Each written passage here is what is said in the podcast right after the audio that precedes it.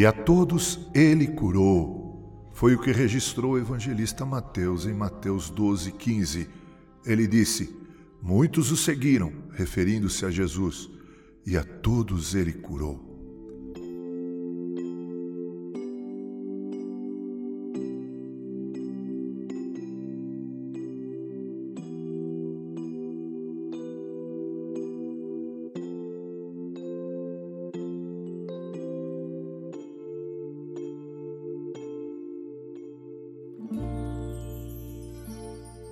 Que massa de doenças terríveis deve ter passado sob os olhos de Jesus.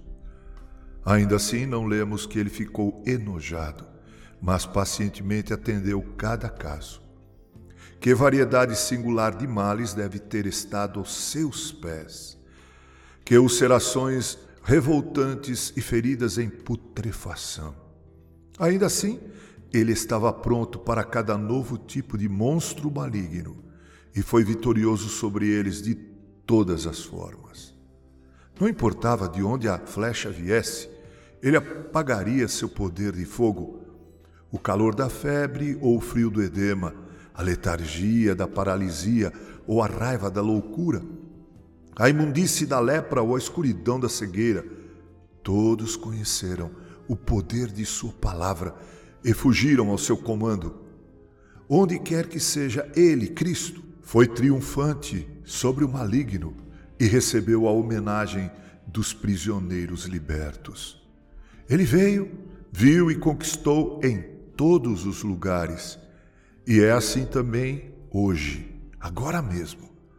Seja qual for o meu caso, teu caso, o amado médico pode me curar.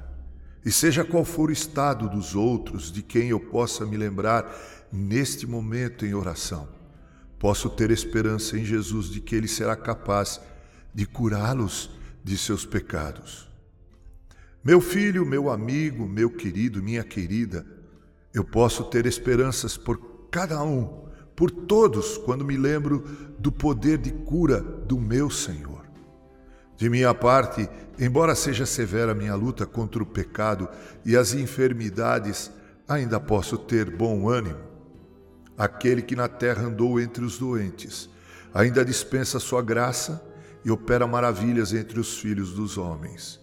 Deixe-me ir a ele logo, em sinceridade.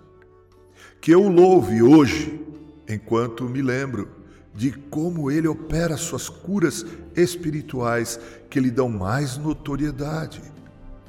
Por tomar sobre si as nossas enfermidades, pelas suas pisaduras fomos sarados.